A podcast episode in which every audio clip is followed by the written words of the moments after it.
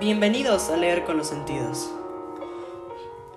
Te hablaremos sobre los mejores libros.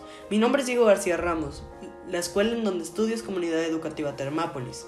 La materia es español. El nombre de mi maestra es Laura de Jesús Soto. Me gusta la cocina y jugar videojuegos.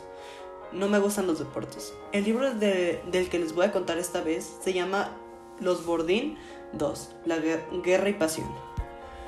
Leslie Arren es uno de los nombres en clave de Christopher Robin. Robin Nicolet. Nació el 7 de diciembre de 1930 en Georgetown, Johnny, Britannia, y me llamó mucho la atención que tiene muchos nombres en clave. Aclaración, pues este libro aparece en muchos personajes, entonces solo voy a mencionar tres. Dicho eso, continuemos. Tatiana es una chica de 20 a, a 22 años.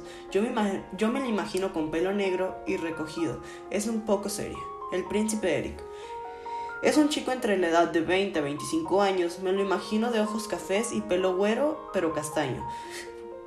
Pues es, es el, y es un chico muy inteligente. Zoe es una chica joven, como una edad de 17 a 20 años de edad. Es una chica judía, es un poco chaparrita y de piel blanca.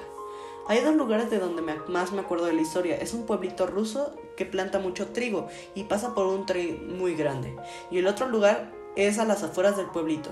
Es, es una mansión de la familia del príncipe Eric y Iván. La mansión es muy lujosa, con comoderas y cuartos demasiado grandes.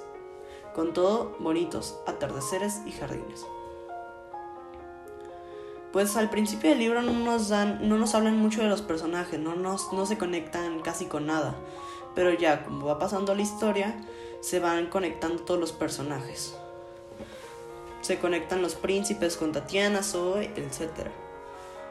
Pero después de unos momentos, eh, todo, de que todo estaba bien, se empieza la Primera Guerra Mundial y se van, y todos los hombres que vivían en la mansión se deben de ir del lugar. Ahora sí pasemos a la parte de leer con los sentidos. Pues una imagen que pude crear en mi mente mientras leía era la- en la parte cuando Zoe llega al pueblito ruso. Me imaginé un tren negro con tapicería roca, roja y estación muy simple, con madera oscura. Y el, pasaje, y el paisaje era como un ranchito con el trigo, era muy bonito. Las palabras que más me gustaron fueron muchos.